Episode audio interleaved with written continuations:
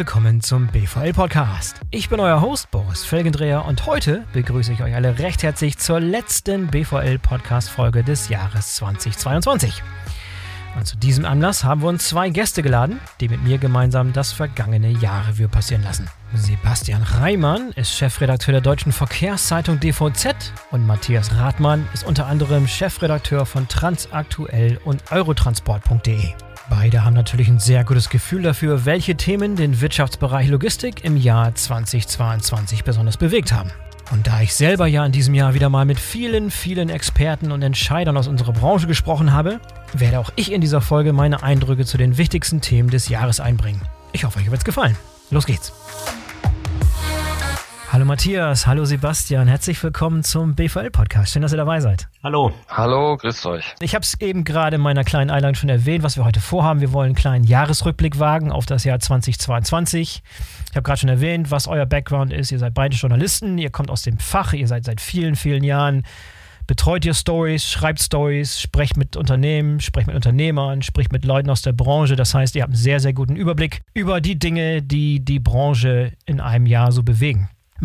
Interesse halber, Sebastian, wie viele Stories schreibst du in einem Jahr? Wie viele Dinge haust du raus? An wie vielen Stories bist du dran? So Pi mal Daumen, hast du das, hast du das auf der Uhr? Uff, äh, das ist schwer zu sagen. Also früher waren es deutlich, deutlich mehr. Da waren es irgendwie immer gut über 100 äh, im Jahr, würde ich sagen. Mittlerweile als Chefredakteur natürlich deutlich weniger, aber ähm, ich versuche auch weiterhin regelmäßig und vergleichsweise viel zu schreiben. Ähm, ja, macht einfach auch viel Spaß da ist man ja dann doch auch Journalist durch und durch. Ja, ja. Matthias, wie ist es bei dir? Du betreust nicht nur eine Publikation, sondern vielleicht bei mehreren am Start, richtig? Das heißt, du hast mehrere Hüte auf? Ja, es sind ein paar Kanäle, ähm, ein paar Fachzeitschriften bei uns im Verlag, Transaktuell, ähm, unser Techniktitel Lastauto Omnibus, ein Werkstatttitel Werkstatt aktuell. Ich bin für unser Portal verantwortlich für eurotransport.de. Ähm, ich würde gerne mehr recherchieren, mir mehr Zeit nehmen. Ähm, das bleibt so ein bisschen ähm, dem Faktor Zeit geschuldet auf der Strecke. Also wirklich die großen ähm, Recherchegeschichten, die man ähm, auch gerne sich, ähm, sich annimmt, ähm, weil wir News getrieben sind. Insofern ist es schwierig, das am Output festzumachen. Es sind vergleichsweise viele News dann, aber letztendlich mhm. die Geschichten, die es im Prinzip ausmachen, ähm, recherchiert, ähm, die es nur bei uns gibt, das ist deutlich weniger geworden, der Zeit geschuldet. Aber das äh, ist natürlich wichtig, weil es ja irgendwo auch den Kern eines Blattes ausmacht, also diese Geschichten. Aber ihr sprecht wahrscheinlich auch für eure Stories mit einer ganzen Reihe an Leuten. Als Beispiel, Sebastian, wenn du, keine Ahnung, 100 Stories schreibst, dann sprichst du aber locker noch mit ein paar hundert Leuten im Jahr oder, oder schreibt ihr auch Stories ohne Hintergrundgespräche im Vorfeld zu führen? Naja gut, also auch bei, bei der DVZ gibt es natürlich die klassischen nachrichtlich getriebenen äh, Geschichten. Auch das machen wir logischerweise. Ähm, wir haben ja auch einen Morning Newsletter und so weiter. Da muss es dann auch schnell gehen und da müssen die schnellen Nachrichten dann dann äh, gedreht werden. Ja. Aber ähm, ich finde es auch sehr wichtig, viel rauszukommen, ähm, viel auf Kongressen zu sein, auf Veranstaltungen mit den Leuten direkt sprechen zu können. Und ehrlicherweise war das ja dieses Jahr doch dann deutlich mehr wieder möglich als noch äh, in den beiden Vorjahren, würde ich sagen. Correct. Das ist so das erste ja. Mhm. positive Feedback, was ich gerade so aus den vergangenen Monaten doch noch ziehen konnte. Ja, gerade so im Herbst, da war so eine Phase, wo ich das Gefühl hatte, wo irgendwie jeder auf irgendein Event war, ne? wo man auf LinkedIn gesehen hat, da ist wieder ein Event und wir sind wieder hier und da war wieder so aufgeblüht sozusagen, ne? ist die Branche wieder erwacht alle haben es wieder genossen, da wirklich unter Leute zu kommen. Ja. Da war natürlich vieles auch in extrem kurzer Zeitspanne. Also letztendlich, ähm, wir haben die IAA-Nutzfahrzeuge bzw. Transportation vor der Brust gehabt, die gut besucht ja. war. Ähm, klar, den DLK, ähm, weißt du ja selbst, also es waren einfach viele große Branchenereignisse. Und insofern äh, kamen die meisten von uns ziemlich intensiv äh, viel rum in dieser Phase und hatten dann entsprechend viele Kontakte. Bei mir war es auch ein gewisser Nachholbedarf, weil wir einfach auch jetzt äh, deutlich weniger reisen. Also wir telefonieren dann oder klar oder ja. kommunizieren über andere Kanäle. Aber die Reisetätigkeit ist schon deutlich weniger geworden. Ja, ich mache jetzt auch wieder deutlich mehr vor Ort äh, Interviews mit Leuten. Die genieße ich immer sehr, sehr viel mehr als, als Remote-Interviews. Ich bin da in einer ähnlichen Situation. Also ich meine, äh, ich bin zwar kein Journalist vom Fach, aber wir machen wöchentlichen Podcast, das heißt 50 im Jahr und da teilweise mehr als ein Gast. Da kommen auch einige hundert Gespräche zusammen, die ich da so im Jahr führe mit Leuten aus der Branche. Habe also inzwischen auch einen recht, recht guten Überblick über die Themen, die uns so bewegt haben. Aber nur als kleiner Ausblick, was jetzt die Hörer so in den nächsten 45, 50, vielleicht einer Stunde erwarten hier. Äh, wir werden im ersten, ersten Schritt über die ganze Thematik mit Lieferkettenstörungen, Häfen und Corona-Lockdowns sprechen. Das ist ein großer Themenkomplex, der uns bewegt hat. Das haben wir im Vorfeld abgesprochen, so ein bisschen, was die Themen sind, die uns so bewegen. Wir werden über kritische Infrastruktur und die Häfen sprechen, die Energiekrise, die uns in diesem Jahr bewegt hat. Nachhaltigkeit ist das Dauerthema, alternative Antriebstechnologien, Logtechs und Startups und E-Commerce und Quick Commerce. Also volles Programm heute. let's go, let's start. Vielleicht noch vorweg, das ist jetzt kein Jahresrückblick, wie ein, wie ein Günther Jauch macht, vom Januar, Februar, März, was die großen Stories waren, sondern einfach nur große Themen, die uns bewegen. Auch nicht in der Prioritätsskala. Das heißt, wenn jetzt das erste Thema kommt, war es nicht das größte Thema, sondern es war eins der Themen, die uns bewegt haben. Und das erste große Thema, was ich gerade angesprochen habe, Lieferkettenstörungen hatten wir eigentlich gehofft, dass nach den Jahren 2019, 2021, dass wir wieder etwas zurückkommen in ruhigeres Fahrwasser beim Thema Lieferkettenstörung haben wir uns alle erhofft. Dann ist doch wieder alles anders gekommen, wenn man jetzt zurückblickt. Das war doch wieder ein Jahr, wo es erhebliche Störungen in den Lieferketten gab. Sebastian, das war ein Thema, was du betreut hast, wo du viele Stories drüber geschrieben hast, was auch das eins der Themen war, die du hervorgebracht hast als Themen, über die wir heute sprechen sollten. Wie hast du das Thema Lieferkettenstörungen, alles, was damit zusammenhängt, so wahrgenommen? Führ uns mal ein bisschen ein ins Thema. Naja, wenn wir so auf 2021 zurückblicken, das war ja da schon das Megathema. Ne? Und ja. äh, wirklich getrieben durch Corona und diesen unerwarteten Nachfrageschub, den es gegeben hat, weil eben alle zu Hause saßen und irgendwie furchtbar viel shoppen wollten und eine neue Wohnzimmergarnitur brauchten und ein Sportgerät und all diese Dinge. Und äh, wenn man dann so mit Leuten Ende des vergangenen Jahres gesprochen hat aus der Branche, dann hieß es immer, ja, okay, 2022 wird es jetzt wohl langsam mal ein bisschen besser. Ja. Ähm, das hielt dann eben auch noch so, ja, irgendwie knappe zwei Monate und dann kam ja nun leider Gottes der Krieg in der Ukrai Ukraine und ähm, damit war dann eben alles nochmal obsolet, also wie so vieles andere auch. Wir haben ja wirklich von einem Tag auf den anderen eine völlig andere Weltlage irgendwie gehabt und ähm, ja, das hat im Grunde alles nochmal über den Haufen geworfen, was man vielleicht so auf Seiten der Logistiker an Planung irgendwie für 22 dann auch hatte. Ähm, ich glaube, viele der anderen Themen, die wir heute noch besprechen werden, haben auch irgendwo damit zu tun, äh, was da eben im Februar diesen Jahres passiert ist. Und ja, die Lieferketten sind einfach das ganze Jahr über weiterhin völlig aus dem Takt gewesen. Ne? Also wir haben diese immensen Schiffsstaus gesehen, sowohl in Asien als dann auch irgendwo hier in, in Europa. Ähm, wir haben ein wahnsinniges Auf und Ab, vor allen Dingen erstmal ein wahnsinniges Auf bei den Frachtraten gesehen und ähm, was jetzt eben mittlerweile äh, auch ja, wieder sehr stark nach unten geht und ähm, ja, wir haben jetzt letztendlich natürlich auch die ganzen Effekte, die man jetzt sieht auf, auf wirtschaftlich konjunktureller Seite ähm, und Tja. Ja, absehbar ist es jetzt wohl so, dass die Nachfrage nach Transporten doch sich deutlich beruhigt, äh, so sagen wir mal in der Seefracht beispielsweise. Einfach weil die Konjunktur natürlich sich jetzt deutlich abschwächt und ähm, ja, mal sehen, was dann so 2023 daraus wird, würde ich sagen. Ne? Aber ich glaube, die wenigsten haben erwartet, dass die Frachtraten so rapide fallen. Die sind ja, wenn du diesen Graph anguckst, ne, das war so, vor allem wenn du so einen längeren Zeitstrahl siehst, wo es so lange, lange Zeit sich gar nicht bewegt hat, dann kam dieser Corona-Spike der relativ lange an, anhielt und dann aber plötzlich wirklich in den letzten Monaten rapide runter ist und jetzt sind wir fast wieder oder eigentlich da wieder auf Vorkrisenniveau. Ne? Ich glaube, dieses schnelle Abfallen, damit hatten die auch die wenigsten gerechnet, oder? Ich glaube, das ist immer unterschiedlich, mit wem man so spricht. Ne? Es gibt natürlich mhm. immer einige, die, die dann doch ziemlich äh, ja, vielleicht haben sie ganz gute Prognosen, vielleicht tun sie nur schlau, ähm, die auch schon äh, das sicherlich so ein bisschen vorhergesehen haben, aber also es ist schon würde ich auch sagen, es ist schon erstaunlich, wie, wie schnell das jetzt plötzlich gegangen ist. Und wir sind eben teilweise nicht mal mehr nur auf Vorkrisenniveau, sondern schon wieder darunter. Ne? Also Sportraten mhm. sind wirklich in den Keller gerauscht.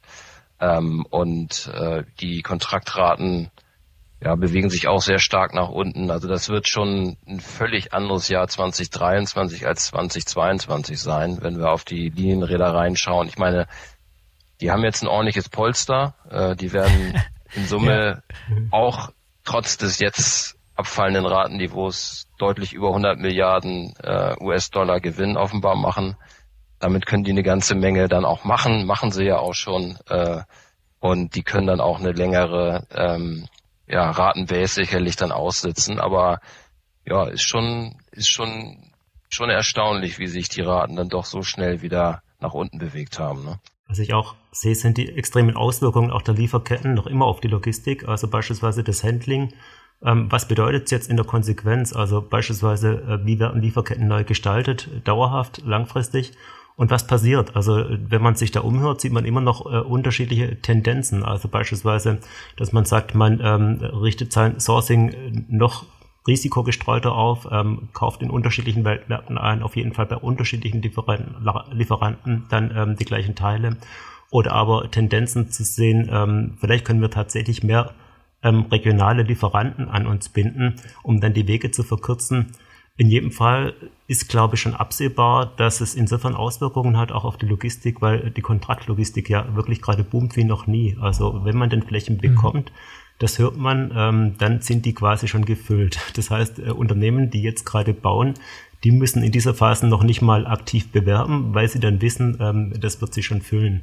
Also ich habe letzte Woche mich mit einem Mittelständler unterhalten, der quasi äh, vier große Bauprojekte hat mit 250.000 Quadratmeter und da ist der Fall, er baut jetzt ins Blaue im Wissen, das wird gefüllt werden. Also da sieht man schon, dass sich Logistikketten auch wirklich jetzt neu ordnen und das ist ein Prozess, der wird mit Sicherheit jetzt die nächsten Jahre noch anhalten. Also es ist sehr spannend, das zu verfolgen, was da passiert.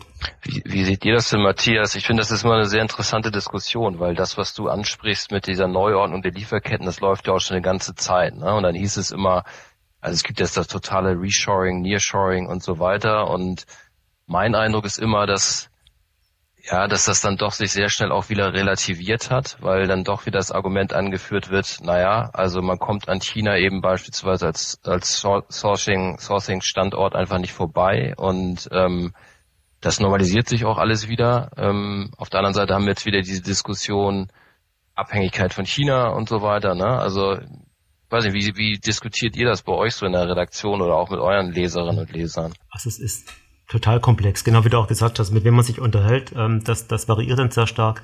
Aber bei global aufgestellten Unternehmen ist es auch in der Tat schwierig. Also, dass schon versucht wird, lokal zu fertigen, aber trotzdem bleibt natürlich die weltweite Arbeitsteilung erhalten, weil man ja auch entsprechende Märkte bedienen will und vor Ort vertreten ist. Aber dass man sagt, ähm, dass die europäischen Märkte dann quasi anders behandelt werden, dass vielleicht dann die Ware von dort kommt, man sich da Lieferanten aufbaut, genauso wie man, wenn man in China fertigt, sich vor Ort dann Lieferanten aufbaut, um dort die Wertschöpfung möglichst hoch zu halten. Das war ein Trend, den habe ich gestern bei einem Automobilzulieferer gehört, dass es so sein Weg ist. Aber ich weiß nicht, ob das wirklich, ob es da einen einheitlichen Weg gibt. Das ist jetzt quasi eine Stimme, die, die ich so gestern wahrgenommen habe, dass man immer nach Markt versucht, auch ähm, regional zu fertigen und dort die Lieferanten ähm, an sich zu siedeln. Mhm. Also ich glaube schon, dass, dass China als Sourcing-Markt schon an Glanz verloren hat. Also ich glaube, dass schon Unternehmen jetzt aktiv auf der Suche sind nach alternativen Sourcing-Märkten in Südostasien als Alternative zu China, wo es geht. Ich glaube, da sind einige jetzt sehr, sehr verschreckt, auch gerade weil diese, diese Corona-Lockdowns, wenn du jetzt gerade siehst, was bei Apple los ist beispielsweise, ich glaube, die sind alle darum bemüht, so schnell wie möglich da ein zweites Standbein und nicht diese extreme Abhängigkeit von China als Sourcing-Markt zu erleben in der Zukunft. Ja, also ich würde das unterschreiben. Ähm, ich glaube, nur spannend wird es eben in der Tat, wie viel an Produktion und dann eben beispielsweise auch an Lagerhaltung wird oder kann überhaupt hier eben nach Europa wieder zurückgeholt werden. Ne? Ähm, ja. Weil das, was du geschildert hast, Matthias, ist genau das, was wir auch hören. Also die Lager sind echt mhm. voll bis unters Dach und äh, Flächen sind extrem knapp. Und ich meine, wir kennen alle die Diskussion rund um, um Lagerflächen. Ich glaube, in keiner Gemeinde sind jetzt irgendwie Logistikhallen das, was der Bürgermeister sich irgendwie auf die Fahnen schreiben würde, was er irgendwie unbedingt ansiedeln möchte. Da gibt es sicherlich andere Dinge, mit denen man besser punkten kann irgendwie. Und genauso, ich kann es mir auch immer nicht vorstellen, dass man jetzt irgendwie massenhaft Produktion irgendwie hier nach, nach Europa oder Deutschland zurückholen kann. Ja. Auch wieder vor dem Hintergrund der ganzen Klimadebatte und so weiter. Ne? Das ist, bedeutet alles CO2-Emissionen und so weiter und so fort. Also das ist ja doch eine schwierige Gemengelage, glaube ich. Wir haben nur, glaube ich, gesehen, dass es ähm, ein Gebot der Stunde ist, als wir festgestellt haben, wir können in Europa oder in Deutschland eigentlich keine ähm, Hygienemasken mehr fertigen und anderes. Oder auch, ähm, wie äh, laut war häufig der Ruf danach, dass wir auch Medikamente verstärkt in Deutschland fertigen müssen. Mhm. Es gibt ja Listen, ja. welche gerade besonders äh, rar sind, einfach nicht äh, zu beziehen. Und die Menschen, die da Not leiden und auf Insulin etc. angewiesen sind, für dieses echt ein Ärgernis, dass, glaube ich, das Bewusstsein schon da ist, also im Pharmabereich und in anderen Branchen, dass wir Dinge zurückholen müssen, um auch die Versorgung zu sichern.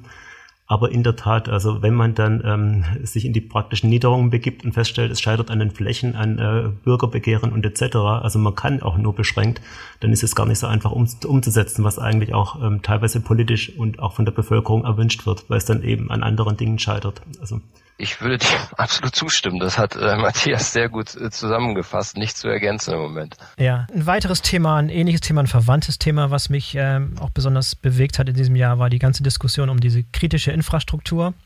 Das Thema ist jetzt in der Logistik angekommen und das hat gemündet in dieser Fahr-Story zum Thema Einstieg von Costco am Containerterminal der Hala, ein toller Ort in, in, in Hamburg. Äh, das ist vor ein paar Monaten hochgepoppt. Ich meine, die meisten haben die Story gehört, aber nochmal, die Historie war, dass Costco, das chinesische Staatsunternehmen, schon vor über einem Jahr diese Verträge unterschrieben hat, einzusteigen bei diesem Terminal und da hat kein Hahn nachgekräht, um es mal auf Deutsch zu formulieren. Ich weiß nicht, hat die DVZ damals darüber berichtet, wenn überhaupt, dann vielleicht eine Kurzmeldung, aber es ist definitiv keine, keine lange Diskussion gewesen. Sebastian, war damals so eine Kurzmeldung, als das, das erste Mal von diesem Deal die Rede war? Ja, und vor allen Dingen war es, glaube ich, eine Meldung, die insgesamt ganz anders wahrgenommen wurde. Ne? Da hatten wir ja eher die Diskussion, ähm, Hamburger Hafen, hat er den Anschluss verloren gegenüber den Westhäfen, verliert er den Anschluss weiter? Ähm, wie, welche Möglichkeiten gibt es, um Ladung äh, eben nach Hamburg oder auch in andere deutsche Häfen zu bringen? Und ähm, diese ganze Diskussion rund um Dedicated Terminals, also Terminals, die unter Beteiligung von Reedereien in den Häfen äh, angesiedelt werden, äh, die, die lief ja und das wurde ja eigentlich da eher positiv gesehen, ne? dass man sich eben auch ja. in Hamburg mal äh, bewegt und jetzt äh, mal einen Reedereipartner dafür gewinnen konnte, sich an einem Terminal zu beteiligen. Und in der Tat, da hat der Wind doch äh, gewaltig gedreht. Also das ist eine ganz andere Gemengelage dieses Jahr. Was, was so ein Jahr so bringt, ne? Ja. Mit ja. Sicherheit liegt es auch daran, weil in dem Jahr wirklich so unglaublich viel passiert ist und dass man die Dinge jetzt auch anders reflektiert und betrachtet. Wenn man sieht, ähm, was ist mit Russland und dann ist ja immer quasi ähm, die Überlegung, wie könnten die Dinge eskalieren, was könnte zur Folge sein. Also man denkt ja in Szenarien, was in Szenarien, was passiert mit China, auch in Verbindung mit Taiwan und was könnten die Auswirkungen sein. Ich glaube, dass diese Szenarien inzwischen gebildet werden, das hängt jetzt auch damit zusammen, dass man das Ganze natürlich auch kritischer beäugt hat, was vor einem Jahr vielleicht so noch nicht vorher oder bestimmt noch nicht so vorhersehbar war. Also und mit der besonderen Note natürlich, dass das äh, Ganze jetzt ins äh, Kanzleramt gemündet ist und dort quasi ja, mehr oder weniger eine einsame Entscheidung war gegen äh, quasi nicht Widerstände, aber Empfehlungen von diversen Ressorts. Das ist wahrscheinlich schon eine besondere Note, die, die man so in der Vergangenheit einfach auch nicht hatte. Ja, mich hat auch überrascht, wie geschlossen sozusagen diese, diese Kritiker da waren. Ne? Es waren da wirklich irgendwie, ich glaube, bis zu sechs Ministerien, die das Ganze geprüft haben und die Geheimdienste, die alle geschlossen gegen diesen Deal waren. Dann gab es noch Umfragen in der Bevölkerung. Vom Spiegel gab es eine Umfrage, wie 80 Prozent der Bevölkerung waren dagegen. Da kannst du mal sehen, wie dieses Thema aufgeheizt war und da wirklich, wirklich jedes Maß verloren gegangen ist ja auch. Ne? Und verwandte Themen wie zum Beispiel 5G-Netzwerke, die wesentlich kritischere Infrastruktur sind, darüber spricht irgendwie keiner mehr. Das war vor ein paar Jahren mal ein Thema, aber es ist nicht mehr so präsent wie dieser Einstieg von einer Reederei in einen kleinen Teil von einem kleinen Terminal an einem Hafen in Deutschland. Also das war schon bemerkenswert, oder? Ich fand es eine sehr, sehr bemerkenswerte Story und ich glaube auch, dass das nicht das Ende so einer Story ist. Ich glaube, dass auch weitere verwandte Projekte, alles was mit Richtung Seidenstraße zu tun hat, Investitionen von China in Infrastruktur und gemeinsame Projekte jetzt auf dem Prüfstand landen oder vielleicht auch gar nicht angeschoben werden, weil man Angst vor der öffentlichen Reaktion hat. Sebastian, was, was, was glaubst du? Also ich fand die äh, Diskussion auch bemerkenswert undifferenziert. Also es war wirklich bemerkenswert, wer sich dazu alles geäußert hat aus dem ja. politischen Berlin. Also Menschen, die, glaube ich, vorher sich nie mit Hafenpolitik irgendwie beschäftigt haben, haben sich plötzlich äh, dazu geäußert. Auch diese, diese angeblich feste äh, Nachricht, dass da alle sechs Ministerien äh, irgendwie sich dagegen ausgesprochen haben. Also meines Wissens ist das nie so eindeutig gewesen. Das hieß es dann immer, aber ob es dann wirklich so war, ich würde es mal bezweifeln, mhm. ehrlich gesagt. Und ähm, also was mir in der Diskussion einfach fehlt, ist auch in, in, mit Blick auf China natürlich muss man da wachen Auges äh, auf das dieses Riesenreich schauen und man muss sich völlig im, darüber im Klaren sein, dass die sehr starke Eigeninteressen haben und die auch äh, sehr konsequent mittlerweile verfolgen, ohne Frage.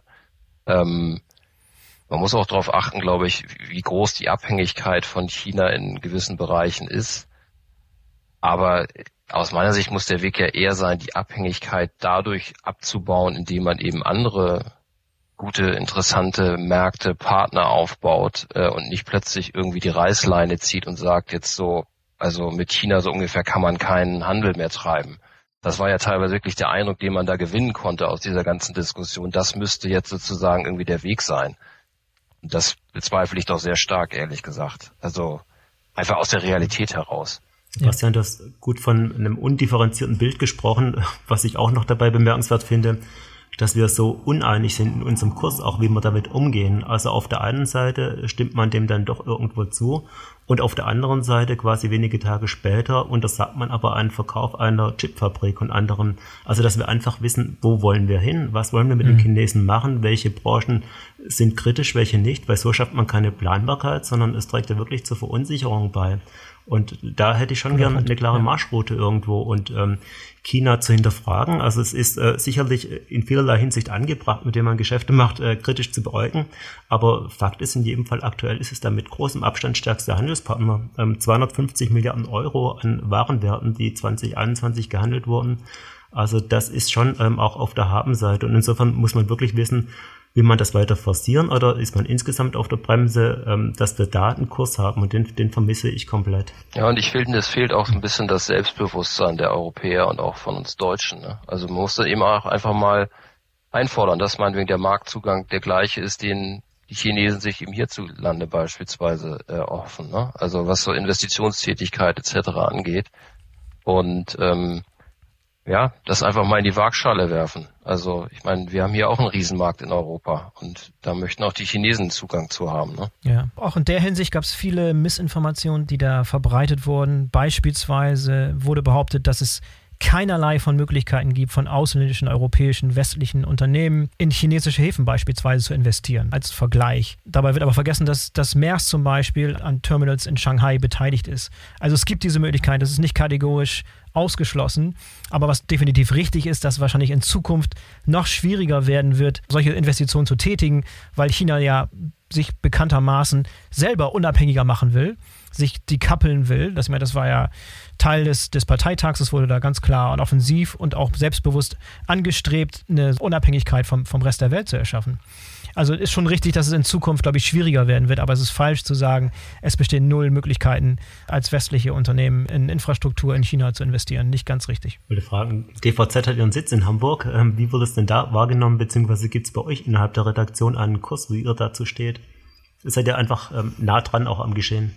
Ähm, also wir haben äh, wir haben zum Beispiel zum Thema äh, toller Ort dann dezidiert und damit war ja schon sehr eng auch diese ganze Diskussion, wie, wie geht man mit China in Anführungsstrichen dann um, äh, haben wir ein Pro und Contra dann auch ganz bewusst gemacht. Also weil wir das auch in der, in der Redaktion sehr kontrovers einfach diskutieren und ich glaube, man muss auch das, was wir gerade so angesprochen haben, man muss schon beide Seiten auch sehen. Ne? Und da gibt's keinen Schwarz und Weiß, würde ich sagen. Man muss da schon sehr genau drauf schauen und wie du auch richtig gesagt hast, finde ich, Matthias, letztendlich dann aber auch einen, einen konsequenten Kurs dann irgendwie auch finden, ne? Weil dieses Vor und Zurück, hin und her, das ist natürlich dann auch schwierig, weil die Unternehmen dadurch natürlich auch völlig verunsichert werden. Also wie sollen sie sich denn jetzt aufstellen? Äh, sollen sie nach China gehen, sollen sie nicht nach China gehen? Sollen sie mit chinesischen Unternehmen zusammenarbeiten, sollen sie nicht mit chinesischen Unternehmen zusammenarbeiten? Ja. Und wie immer äh, hören wir, glaube ich, fast tagtäglich, Matthias, aus der Branche, Unternehmen brauchen halt eine gewisse Planbarkeit irgendwie. Ne? Sie können mit vielen Entscheidungen leben, aber sie, sie müssen halt gefällt werden und sie müssen irgendwie planbar sein. Also es mangelt an einer einheitlichen China-Strategie der Regierung, die auch dann konsequent mitgeteilt, kommuniziert und umgesetzt wird. Ne? Also im Moment ist es ein bisschen Guesswork. Also wir wissen nicht ganz genau, was geht, was nicht geht, was als nächstes irgendwie angemahnt wird und was nicht. Da, wer weiß, was als nächstes um die Ecke kommt. Ja gut, aber immerhin sind ja die Grundzüge der China-Strategie der Bundesregierung jetzt auch gerade rausgekommen. Also insofern, das ist ja schon mal ein Anfang, würde ich sagen. Ne? Es geht in die richtige Richtung. Genau. Okay, wei weiteres Thema, was uns definitiv beschäftigt, ist eben schon ein bisschen angeklungen, Thema Energiekrise und Treibstoffkosten. Alles, was auch jetzt in diesem Jahr passiert ist mit den Kosten für Energie, hat auch die Branche enorm belastet, hat die Branche bewegt und hat die Branche vor allem auch sehr, sehr verunsichert.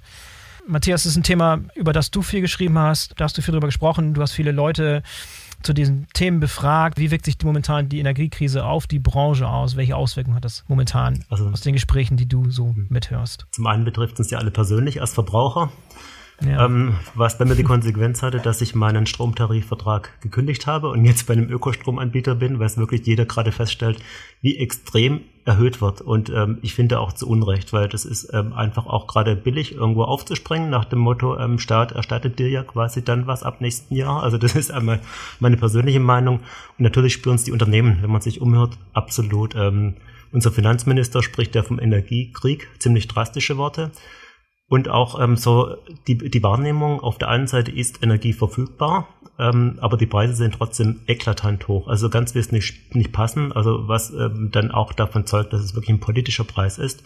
Und das ist extrem und belastet die Branche absolut bis zum Anschlag. Also mir hat einer neulich gesagt, wenn man jetzt nach verschiedenen Kostenarten differenziert, ähm, quasi wie die Preise gegenüber Jahresbeginn gestiegen sind. Also Diesel haben wir alle wahrgenommen an der Tankstelle plus 50 Prozent. Strom, wo er keine Verträge hat, also hat Mittelständler gesagt, haben sich die Kosten verdoppelt. Gas mal Faktor 3. Ähm, wir wissen alle, wie es aussieht mit Fahrzeugflotten, die Lkw mit LNG-Antrieb einsetzen. Die sind nicht mhm. glücklich, das sind die Sorgenkinder. Ähm, der Bundesverband Güterkraftverkehr, Logistik und Entsorgung äh, baut auf einen Rettungsschirm, der nicht bewilligt wird. Äh, da stehen viele vor dem Aus, hat er gesagt. Also extrem problematisch das Ganze. Und vor dem Hintergrund muss man sich schon auch fragen, ähm, dass aus der Klientel natürlich auch Stimmen laut werden, die dann sagen, ähm, Jetzt müsst ihr uns aber wirklich zweimal bitten, wenn es um weitere Investitionen beispielsweise in Sachen alternative Antriebe angeht, weil die einfach quasi mit Biodiesel früher und jetzt mit dem LNG auf die Nase gefallen sind. Da tun sich viele dann schwer, warm zu werden mit weiteren Technologien. Darf man nicht verallgemeinern. Ich sehe ein sehr großes Interesse an dem Thema. Aber wie gesagt, die Unternehmen sind vorsichtig geworden. Müssen sie ja auch, weil einfach die Kasse so extrem belastet ist gerade. Sebastian, das ist wahrscheinlich auch das Echo, was du wahrnimmst in deinen Gesprächen, oder? Ja, absolut. Also ich kann dem nur zustimmen und hinzu kommt ja auch noch ähm, auch da wieder diese diese fehlende Planbarkeit. Also wenn wir über E-Antriebe beispielsweise sprechen, ähm, da ist erstaunlicherweise jetzt so in den letzten Wochen finde ich nochmal sehr verstärkt auch das Thema hochgepoppt ja, wo soll denn der ganze Strom eigentlich herkommen? Also das ist ja so erstmal übergeordnet das Thema, haben wir überhaupt genug erneuerbare Kapazität und so weiter und so fort. Und dann auch wiederum die Frage, wenn ich jetzt irgendwie mittelständischer Spediteur bin, der vielleicht irgendwo im ländlichen Raum äh, dann angesiedelt ist und ich entscheide mich sogar dazu, äh, irgendwie in E-Lkw zu investieren beispielsweise, ich kriege es vielleicht sogar auch noch hin, mir die entsprechende Ladeinfrastruktur dahinzustellen, und dann hört man immer wieder, ähm, ja, und wenn wir dann hier mal schön mit ein paar Powerchargern irgendwie unsere Flotten nachts aufladen, dann gehen hier überall die Lichter aus irgendwie im Nachbardorf, äh, weil die Netze gar nicht drauf ausgelegt sind. Ne? Und da sieht man halt einfach, das Thema ist so unglaublich komplex irgendwie und ähm, da sind so viele Herausforderungen für die Unternehmen. Also das eine sind ja eben die ganzen kostengetriebenen Aspekte, ähm, Verunsicherung aus schlechten Erfahrungen, die sie vorher gemacht haben. Und dann auch sicherlich wieder dieser ganze bürokratische Aufwand, den man damit dann noch hat, ne? Also Genehmigung dafür zu bekommen und so weiter und so fort. Also ähm, ja, ja, ich glaube, die, die, die Energiewende wird schon noch ein bisschen auf sich warten lassen. Ergänzend dazu, was ich auch total spannend finde, Sebastian, du hast angesprochen, Punkt eins, also wenn wir sagen, wir haben einen Dreiklang, was es braucht von Erfolg. Also einerseits die verfügbaren Fahrzeuge, da stellen wir seit der IAA Transportation fest. Sieh mal an, da hat sich gewaltig was getan. Also quasi alle Hersteller sind in irgendeiner Form lieferfähig, beziehungsweise kurz vorm Hochlauf. Ähm, die Fahrzeugseite ist nicht mehr so das Thema. Und jetzt sehen wir plötzlich Faktor 2, Erfolgsfaktor, Ladeinfrastruktur, sehr problematisch. Ähm, das Netz, das initiale Netz quasi ähm, für die E-Ladesäulen für schwere Lkw wird im dritten Quartal 2023 ausgeschrieben. Viel zu spät, sagen Verbände. Also da muss Druck aufgebaut werden, dass wir da äh, eine Sicherheit haben, dass auch die Ladeinfrastruktur gewährleistet ist. Und vor allem sehe ich mehr denn je problematisch Punkt 3, nämlich Förderkulisse und regulatorische Rahmen. Also dass wir auch sagen, das Ganze wird begleitet durch Maut-Incentives, Förderprogramme etc. Denn wenn wir da nicht gegensteuern, also auch beim Punkt exorbitant gestiegene Strompreise, dann werden wir nicht die Akzeptanz für die Fahrzeuge finden. Und das ist bei Punkt 3 extrem der Staat gefordert, dass er es dem Unternehmen so schmackhaft macht, ähm, dass man auch da einsteigt. Und da sehe ich auch den Punkt Bürokratie, also Planbarkeit in den Verfahren. Es ist unglaublich, wie lange die Unternehmen warten, bis sie eine Förderzusage kriegen. Die hängen in der Luft wissen nicht, ob sie eine Bewilligung kriegen, können infolgedessen auch keinen Auftrag beim äh, Hersteller platzieren. Hersteller weiß nicht, kommt der Auftrag. Also der Rattenschwanz, das ist unglaublich komplex und deshalb also diesen Dreiklang müssen wir lösen und also nicht zuletzt Ladeinfrastruktur und auch dann ähm, die Anreize und ähm, der regulatorische Rahmen mindestens genauso mhm. wichtig. Habt ihr denn inzwischen den Eindruck, dass die Unternehmen tief genug im Thema drin sind, um die Vor- und Nachteile der verschiedenen Antriebstechniken beispielsweise zu verstehen und haben die genug ähm, Erfahrung gesammelt mit Pilotprojekten, um zu wissen, wo die Reise hingeht, was jetzt schon sinnvoll ist und so weiter? Oder ist da noch eine gewisse Naivität? Ich frage das deshalb, weil ich, wir haben kürzlich äh, die, die BVL mit DHL und mit hier eine Studie gemacht zum Thema alternative Antriebstechnik, wurde gefragt, die Befragten wurden gefragt nach den, nach den Zukunftsfähigkeiten oder nach den Aussichten für bestimmte Antriebstechniken.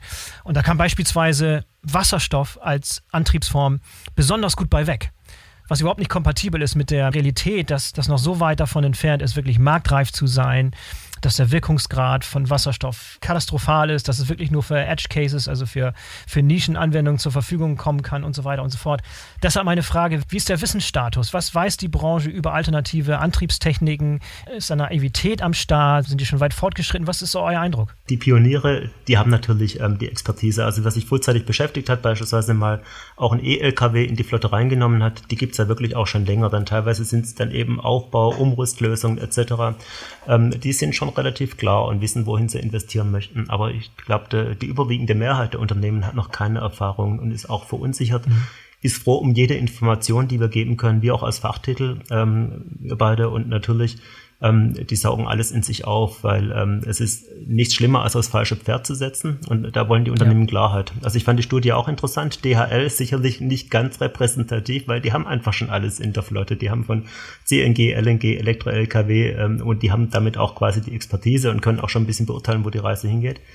Ähm, ja, nur, zu, nur zur Erklärung da, das war nicht eine, eine, Befragung von DHL, sondern die wurde in Auftrag gegeben von DHL und hier. Die haben gemeinsam diese Studie gemacht, befragt wurden Transportdienstleister, Leute aus der Logistik und so. Also das war schon ein repräsentativer Querschnitt aus der Branche. Also was da rauskam, die Einschätzung der verschiedenen Antriebstechniken, wie zukunftsfähig die sein, das war schon der Querschnitt durch die Branche und da habe ich so ein paar Dinge wahrgenommen, wo ich gedacht habe, hm, interessant, ob, ob das wirklich schon, äh, ob, ob die, die Branche wirklich schon so weit ist und die Techniken in Einzelnen wirklich versteht oder ob da noch wirklich viel Unwissenheit am Start ist. Und Boris, was du sagst mit äh, Wasserstoff, das war ja quasi auch ein Ergebnis, ähm, dass man sagt, das ist der Hoffnungsträger im Fernverkehr ähm, finde ich total spannend, weil ähm, gerade ist die Technologie ja nicht so zum Greifen nah, sondern ähm, muss ja erst noch alles hochgefahren werden. Die komplette Infrastruktur, die kompletten Brennstoffzellensysteme ist noch im Werden, während für mich dann die Batterieelektrik eher greifbar ist und man auch auf der IAA gesehen hat, das sind Fahrzeuge, die sind schon verfügbar. Damit haben wir jetzt auch andere Reichweiten, Leistungen als früher noch denkbar wären.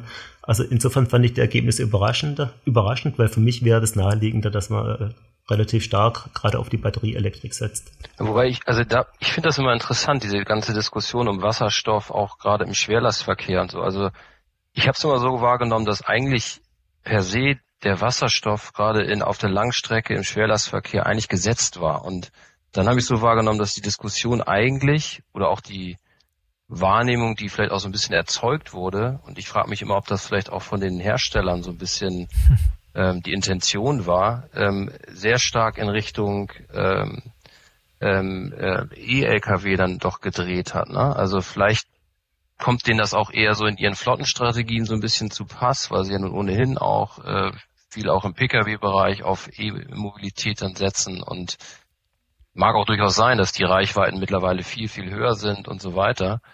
Ähm, aber mich hat es ein bisschen überrascht, dass eigentlich das vom Wasserstoff dann eher in Richtung E-Lkw dann doch gedreht hat. Und interessanterweise noch ein Aspekt dabei. Ganz zuletzt finde ich jetzt auch auf dem, auf dem Deutschen Logistikkongress ähm, hatten wir auch so ein paar Gesprächspartnerinnen und Partner auf dem roten Sofa bei uns und auch bei euch in den Sessions.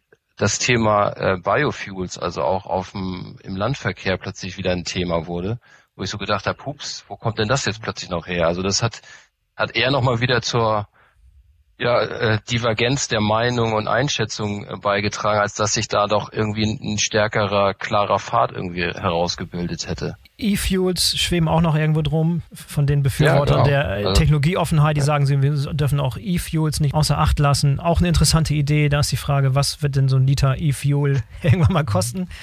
Ähm, also ich glaube, ja, die Idee schwierig. ist ganz interessant, auch wenn wir sehen, der VDA macht sich ja auch dafür stark, wenn man manchmal den Eindruck hatte, die E-Fuels sind komplett hinten runtergefallen, dass wir sie auch weiter brauchen.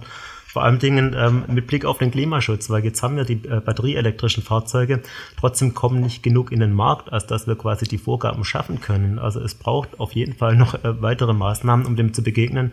Und E-Fuels sind vor allem Dingen spannend, um letztendlich auch den Bestand zu erreichen. Denn ähm, bei ein paar mhm. Millionen Einheiten, die können wir nicht alle so schnell umstellen. Viele sind viele Jahre im Markt. Viele, das Klima ist ein globales Thema. Viele sind in anderen Weltmärkten unterwegs. Und deshalb ist es wirklich wichtig, dass wir äh, Möglichkeiten haben, dass wir auch die Bestandsflotte erreichen.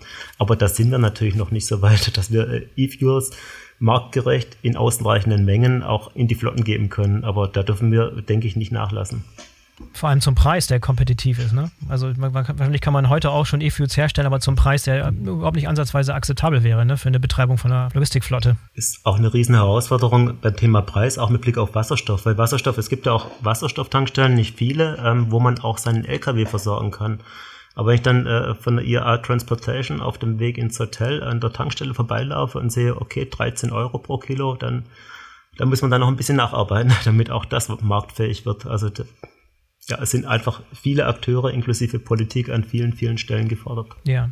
Ja, absolut. Aber vielleicht nochmal, um das abzuschließen und nochmal auf deine Eingangsfrage auch äh, nochmal einzugehen, wie, wie gut vorbereitet sind die, äh, die Unternehmen in der Branche und wie gut informiert sind sie?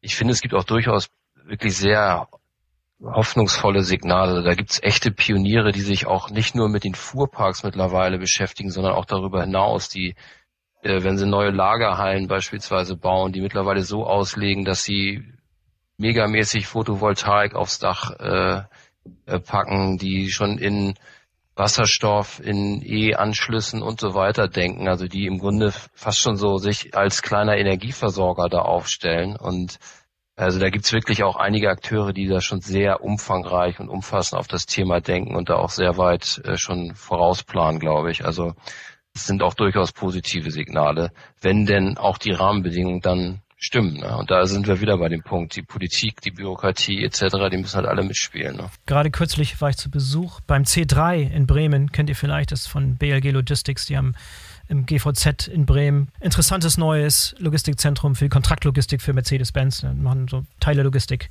aus dem Bereich und da auch wirklich alles aufgefahren sozusagen, was, was man machen kann in Bezug auf die Atmosphäre für die Mitarbeiter dort besser gestaltet, dass es angenehmer ist, da zu arbeiten, aber auch viel getan in Bezug auf Nachhaltigkeit und wirklich eine Immobilie gebaut oder bauen lassen, die auch langfristig den Ansprüchen an eine Nachhaltigkeit gerecht wird. Aber Sebastian ist ähm, es war ja immer so ein bisschen das Bedenken, dass in diesem Jahr, wenn es eine Rezession gibt, wenn es eine Energiekrise gibt, wenn diese Lieferkettenstörungen die Branche bewegen und in Atem halten, dass Nachhaltigkeit so ein bisschen zum Nebenthema hinten runterfällt. Aber das habe ich so nicht wahrgenommen. Meine Wahrnehmung ist, dass das Thema mindestens gleichbedeutend, wenn nicht sogar an Bedeutung gewonnen hat bei den Unternehmen. Das ist definitiv nicht weniger geworden, ist definitiv nicht ins Hintertreffen geraten. Ist das auch deine Wahrnehmung? Ist auch meine Wahrnehmung und ähm, auch Dazu gibt es natürlich dann wieder äh, Umfragen, Studien. Äh, neulich gab es eine von KPMG, die machen immer ihren sogenannten Future Readiness Index, ähm, bezogen auf verschiedene Branchen, aber eben auch auf die Transport- und Logistikbranche. Und da war eigentlich so das Nachhaltigkeitsthema, was in der Wahrnehmung am stärksten nach oben gepoppt ist, eigentlich nochmal wieder. Äh, trotz der ganzen Unsicherheit, trotz der konjunkturellen Eintrübungen etc. Und ähm, ich glaube, das Umfeld dafür ist aber eben auch einfach so, dass das Thema nicht mehr verschwinden wird. Das ist so das große strategische Thema, dem man sich auch nicht mehr versperren kann. Also das wird durch äh, die EU getrieben, durch die ganzen Klimaschutzvorgaben, dann natürlich auch wieder über die Bundesregierung, die das ja auch alles umsetzen muss, durch die Verlader, die auch entsprechend wiederum weiß nicht, den Kapitalmarkt dann beispielsweise in Anführungsstrichen im Nacken haben und entsprechende ähm, Lösungen bieten müssen, die ihre Lieferketten entsprechend äh, irgendwann mal CO2-neutral ähm, gestalten müssen. Und ja, damit schwappt es dann auch eben voll in die Transport- und Logistikbranche rein und ähm, ja, das wird, glaube ich, nicht mehr verschwinden. Also das wird auch eins der großen Themen 2023 sein und auch da spüren wir ähm, eine große, einen, einen großen Informationsbedarf auf Seiten der mhm. Leserinnen und Leser. Mhm. Ich würde das komplett unterschreiben, also absolut. Ähm, ist aber auch letztendlich ein Gebot der Stunde. Also letztendlich uns bleibt allen keine andere Wahl. Also wenn wir sagen, wir müssen in irgendeiner Form gegensteuern, dann haben wir jetzt noch die Chance, und die Unternehmen bekommen das zu spüren. Ich glaube, bei keinem, äh, mit dem man sich unterhält, hat man das Gefühl, das Betonkopf erklebt am Diesel, sondern die Unternehmen sind wirklich offener geworden. Sei es, mhm. äh, Sebastian das gesagt, durch Vorgaben der Politik, durch entsprechende Verladewünsche. Sag mal, was machst du eigentlich? Was setzt du für Fahrzeuge ein? Aber, und das hat mir auch ein Unternehmer gesagt, muss man auch im Blick haben, durch die Mitarbeiter, also dadurch, dass äh, quasi ähm, Fachkräfte sich ihren Arbeitgeber aussuchen können und die junge Generation möchte sehr wohl äh, bei einem Unternehmen arbeiten, was sich auch in Sachen Nachhaltigkeit engagiert. Also letztlich bleibt einem gar keine andere Wahl, als sich da auch den Wünschen zu beugen und in irgendeiner Form zu schauen, dass das, was man macht, irgendwo im Einklang mit der Umwelt steht. Also ich denke, das, das wird nicht mehr ähm, umzudrehen sein, sondern da wird die Reise weitergehen und sich der, der Druck erhöhen für mich persönlich ein positives Signal. Ja, absolut. Also ich würde das auch so unterschreiben, in der Tat. Ähm, dieses, dieser interne Druck ist eben auch nochmal da. Ja gut, die große Frage wird auch da wieder sein, was wir ja auch, glaube ich, mit, äh, mit Unternehmerinnen und Unternehmern sehr häufig doch schon wieder auch diskutieren. Äh, wird das irgendwann mal ein eigenes Produkt? Kann man dafür auch mal irgendwie Geld verlangen? Äh, wird es auch entsprechend bezahlt? Und ähm, ja, also meine Wahrnehmung ist zumindest, dass es da noch ein recht langer Weg ist. Ähm, da bis dann auch die, die Kundinnen und Kunden dann entsprechend bereit sind, äh, da auch ein bisschen mehr für zu bezahlen. Ne? Aber es ist vor allem auch ein riesen Innovationsfeld auch für Startups. Ne? Also es gibt jetzt neue Startups und neue Technologien, die wirklich in diese Kerbe schlagen und die von diesem Trend Nutzen machen wollen. Also das ist auch sehr, sehr erfrischend und sehr, sehr ermutigend zu sehen, was für junge neue Technologien und Startups sich entwickelt haben, um diesen Green Tech-Bereich um die Nachhaltigkeit, gerade auch in der Logistik, da ist eine, eine Menge, Menge passiert. Was uns auch gleich ein bisschen auch zum Übergang zum, zum nächsten Thema erlaubt. Das war ein Thema, das ich ähm, sehr, sehr eng betrachte, gerade auch, weil wir so viele Logtech-Startup-Gründer beispielsweise im, im Podcast haben ist so diese Beobachtung, dass es ja schon eine, wirklich einen Logtech-Startup-Boom in den letzten zwei, drei Jahren gegeben hat, den es so in keiner Zeit davor gegeben hat. Also die Anzahl der neuen Startups, die gegründet wurden, die Finanzierung, die in Logtech-Startups geflossen ist, war neu, gab es so noch nicht. Gab es diese berühmten Unicorn-Bewertungen auch von Unternehmen in Deutschland. Gucken wir auf Forto, gucken wir auf Sender beispielsweise. Also riesengroßer Wert, der da, der da erschaffen wurde. Und jetzt trübt sich die Situation so ein bisschen ein. Wenn man rüber guckt ins, ins Silicon Valley und guckt, was in den USA los ist in der Tech-Branche, Entlassungen bei selbst den größten, bei Microsoft, bei Facebook, bei selbst bei Amazon, Einstellungsstopps. Und ich mache ein bisschen Gedanken, dass so ein bisschen dieser initiale Boom vorbei ist und dass wir jetzt so ein bisschen anderes Fahrwasser steuern, andere Zeiten kommen. Momentan, also mit den Gesprächen, die ich führe mit Startup-Gründern, ist das hier noch nicht so richtig angekommen. Also es gibt nach wie vor Frühphaseninvestierung, es gibt nach wie vor Geld für innovative neue Startups in Frühphasen. Die Anzahl der Startups im Logtech-Bereich ist auch nicht signifikant gesunken. Also es gibt noch neue Startup-Gründungen, es gibt Anschlussfinanzierung. Also momentan sieht es alles noch relativ gesund aus, aber ich mache mir ein bisschen Gedanken. Ähm, Sebastian, habt ihr dieses Thema auf der Uhr? Habt ihr diese Startup-Szene, die Logtech-Startup-Szene mit betreut, mit beobachtet?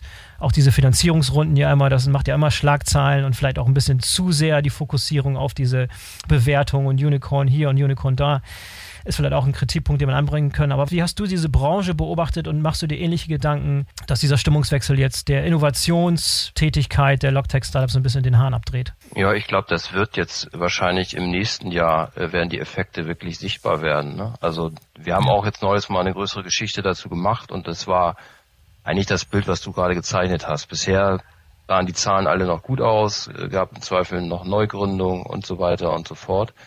Aber es ist schon nach Einschätzung der Experten so, dass da jetzt die Anforderungen an die Startups natürlich auch deutlich steigen bezüglich Profitabilität etc. Und ich meine, das ist, glaube ich, wirklich der Lackmustest für viele Unternehmen dann. Ne? Also ja. ähm, das ist ja, gehört ja eigentlich gar nicht so richtig zu einer DNA von so einem Startup, zumindest in der frühen Phase. Die sollen ja wachsen und da spielt es erstmal keine Rolle, ob die profitabel sind. Und wenn sie jetzt plötzlich irgendwie Gewinne vorzeigen müssen, ähm, dann wird da, glaube ich, darüber schon die, die große Auswahl letztendlich stattfinden. Mich hat so ein bisschen überrascht, dass das nicht viel früher kam, mhm. weil wir das Thema Startups sind schon auch ein paar Jahre, glaube ich, alle gemeinsam so im Blick haben und in der, in der Branche das auch beobachten.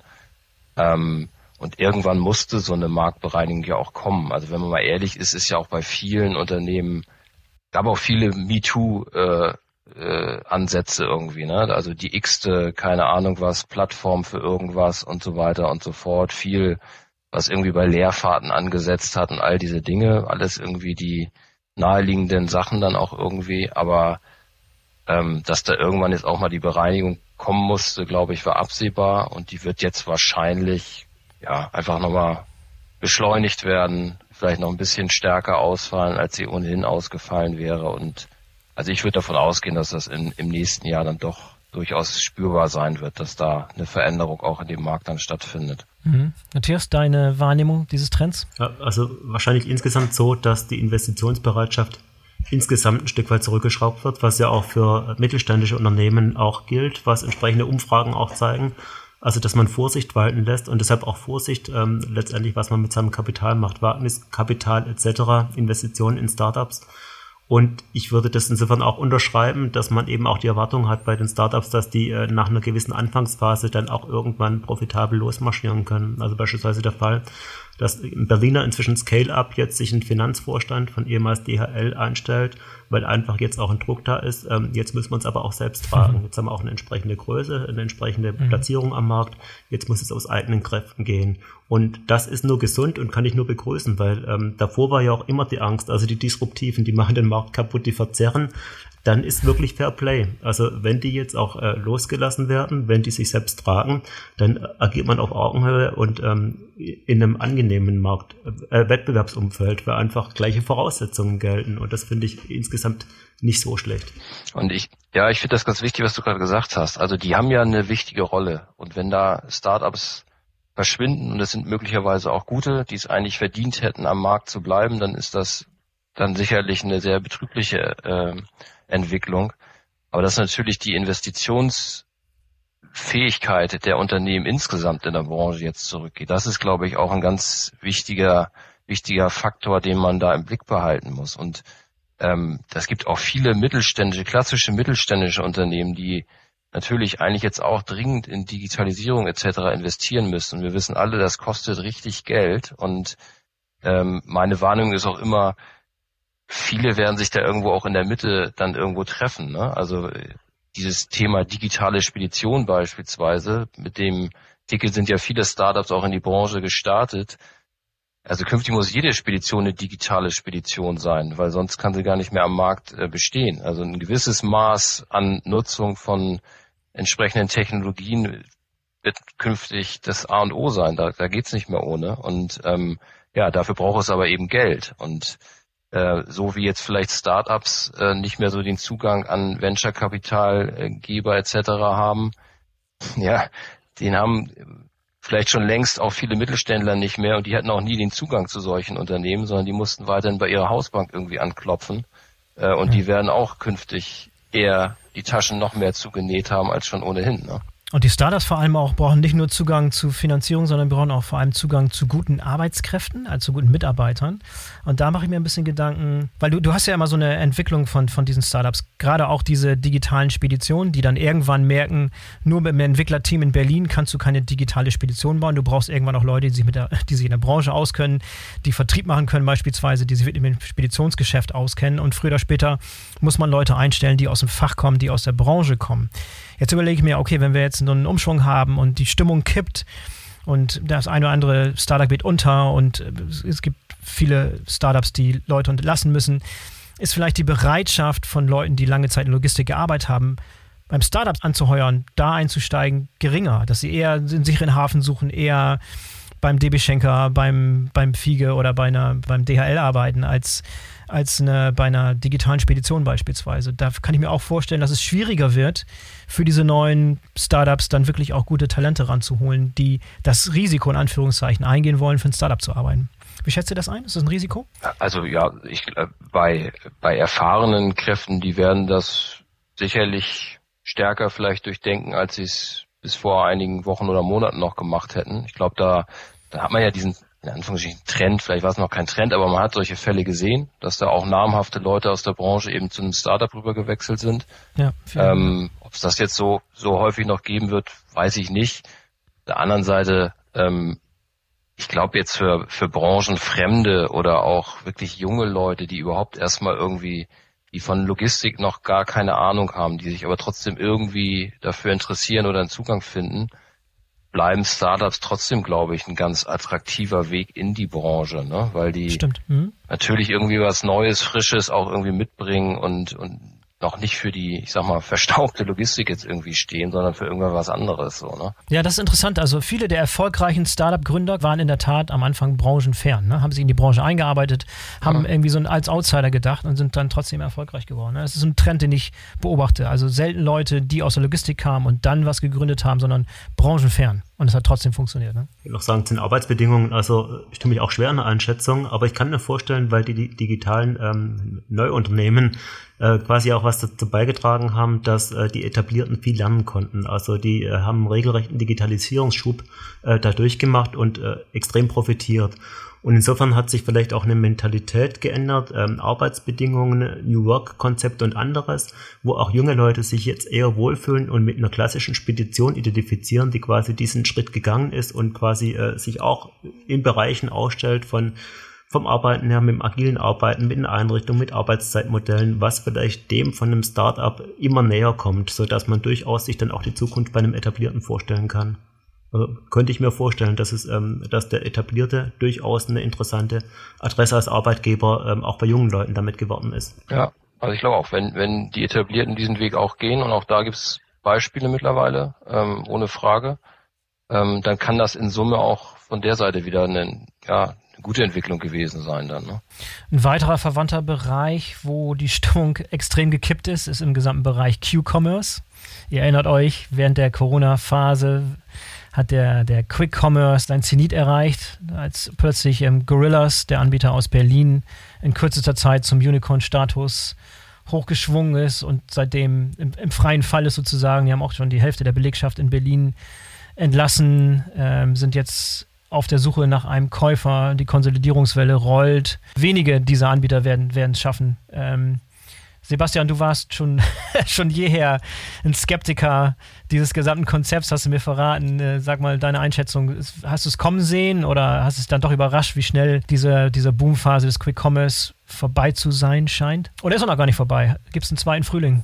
Also habe ich es kommen sehen? Nee, das würde ich jetzt nicht behaupten. Also das, dafür ist das auch, glaube ich, zu komplex. Und äh, das kann man auch schlecht einschätzen, weil da gibt es so viele Effekte und da wurde auch so viel Geld reingesteckt in diesen Bereich. Ähm, hätte auch gut, gut sein können, dass da irgendwie alle überleben. Also ähm, ja.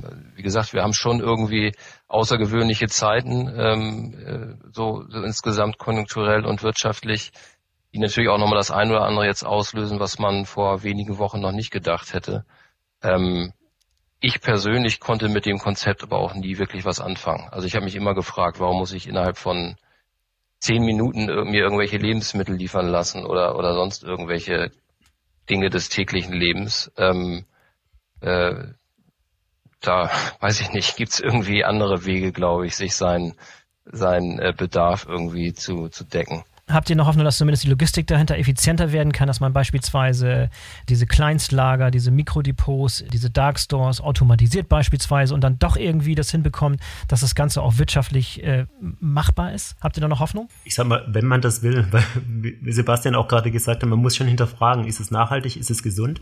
Und es gibt mhm. ja schon einen Trend, dass man sagt, lieber ein bisschen früher planen und besser bündeln. Also quasi nicht äh, mit einer Flasche Prosecco oder was losradeln, weil dahinter ein Kundenwunsch steht, das kann ja nicht Nachhaltigkeit, nachhaltig sein von niemanden. Also das ist auch, dass, dass der Bedarf nach quasi einer, einer Flasche so kurzfristig entsteht. Da hätte man sich früher beholfen, wahlweise mit langen Öffnungszeiten im Supermarkt, mit einer Tankstelle oder mit der Nachbarschaft. Also das ist, ist in der Tat kritisch zu hinterfragen. Und deshalb ist, ähm, denke ich mir schon, dass auch Logistiker sich wirklich überlegen, wollen wir da rein, ähm, schafft das Benefit ähm, für uns und letztendlich im Sinne der Nachhaltigkeit. Also dieses Geschäftsmodell bezweifle ich. Ähm, dass insgesamt mit äh, Microhubs mehr gemacht wird, das denke ich schon im Sinne von ähm, Null-Emissionszonen in Städten, im, im Sinne von Bündelungen. Aber ich glaube, das Geschäftsmodell aller Gorillas und Co kann ich mir nicht vorstellen, dass ein etablierter Logistiker ähm, sich das einverleiben möchte. Nee, und ich, also da würde ich genau zustimmen. Also das, das positive Szenario wäre in der Tat, dass vielleicht dadurch äh, moderne Lieferkonzepte irgendwie sich stärker verbreiten, Microhub-Systeme und all solche Dinge, dass vielleicht dahinter auch eine furchtbar ausgefeilte Logistik äh, steht, ähm, von der andere auch noch was lernen können.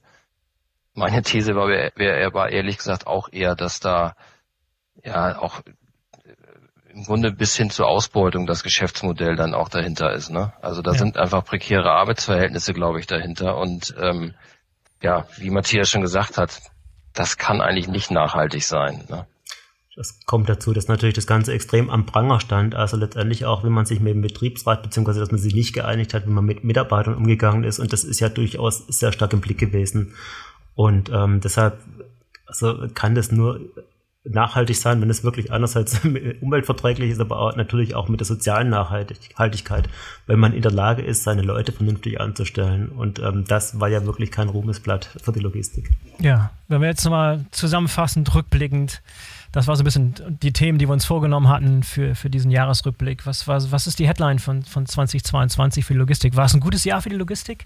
Was ein Jahr, was in Erinnerung bleibt? Was ein Jahr, was 2023 wieder vergessen ist? was glaubt ihr, wie das Jahr in Erinnerung bleibt? Also das ist definitiv ein Jahr, glaube ich, was in Erinnerung bleibt. Ähm, also wir haben darüber gesprochen, was was für Events und Ereignisse, auch sehr betrübliche Ereignisse es gegeben hat und ähm, die natürlich jetzt auch noch nachwirken bis in 2023 und sicher auch darüber hinaus. Ähm, nicht umsonst ist ja viel von Zeitenwende gesprochen worden. Ähm, ist es jetzt ein gutes Jahr für die Logistik gewesen, ja oder nein, tue ich mich so ein bisschen schwer mit. Ähm, mhm. also wenn man auf die Unternehmenszahlen schaut, gab es mit Sicherheit schlechtere Zahlen, äh, mhm. schlechtere Jahre, ähm, zumindest bei vielen Unternehmen. Aber ähm, ja, wir haben auch darüber gesprochen, was für Belastungen eben aufgekommen sind. Ne? Die ganze Energiekrise etc., die Kostensteigerung und das das wird auch nachwirken und das müssen die Unternehmen eben auch erstmal verdauen. Und deswegen, ja, ich glaube, ist schwer, so ein abschließendes Urteil darüber dann auch zu fällen. Dann überlassen wir das abschließende Urteil Matthias. Ich widerspreche ja, genau. auch nicht. Das, das, abschließende Urteil ist also grundsätzlich positiv. Das Glas ist immer halb voll, natürlich. Und bei allem, was der 24. Februar ausgelöst hat, also deshalb bleibt das ja in Erinnerung, weil jeder kennt das Datum und weiß Zeitenwende, was ist passiert mit all den Auswirkungen auf die Energie und äh, letztendlich die Preiseskalation. Also deshalb wird es in Erinnerung bleiben. Positive Faktoren, äh, Unternehmen waren beschäftigt, wir Journalisten waren gut beschäftigt, weil an Themen mangelt es nie. ähm, aber das ist auch in anderen Jahren äh, nicht anders. Aber positiv, dass die Signale schon die sind, ähm, dass, und das habe ich so erstmals gehört, durchaus äh, durch die Bank eine große Bereitschaft da ist, auch von der verladenden Industrie sich zu beteiligen, ähm, danach zu schauen, äh, seine Dienstleistungen zu unterstützen, mehr Kosten zu übernehmen. Das hatte man die vergangenen Jahre in dieser Ausprägung wirklich nicht. Also dass man jetzt gemeinsam nach Lösungen schaut, ähm, wie können wir damit klarkommen, wie können wir auch die, die Kostenlast schultern und das bleibt für mich sehr, sehr positiv. Also, dass man ähm, in diesem angespannten Umfeld sich zusammenrauft und gemeinsam nach Lösungen sucht. Das, also dieser partnerschaftliche Gedanke, der imponiert mir. Hervorragendes Schlusswort. Matthias, vielen Dank. Matthias, Sebastian, vielen Dank für das tolle, interessante Gespräch heute. So ein öfter nochmal. Hat Spaß gemacht. Ich hoffe, den Zuhörern hat es gefallen. Ich wünsche euch einen ganz, ganz erfolgreichen Start ins Jahr 2023. Und äh, dass wir uns hoffentlich bald mal wieder hören. Auch die Zuhörer, kommt gut ins neue Jahr. Bis zum nächsten Mal. Herzlichen Dank euch auch. Dankeschön, hat Spaß gemacht. So, das war der BVL Podcast Jahresrückblick 2022. Ich hoffe, ihr hat es gefallen und ihr haltet uns auch im kommenden Jahr weiterhin die Treue. Ich wünsche euch allen sehr erholsame Feiertage und einen guten Start ins neue Jahr. Wir melden uns pünktlich in der ersten Januarwache 2023 zurück. Macht's gut, bleibt gesund. Bis dahin, euer Boris Felgendreher.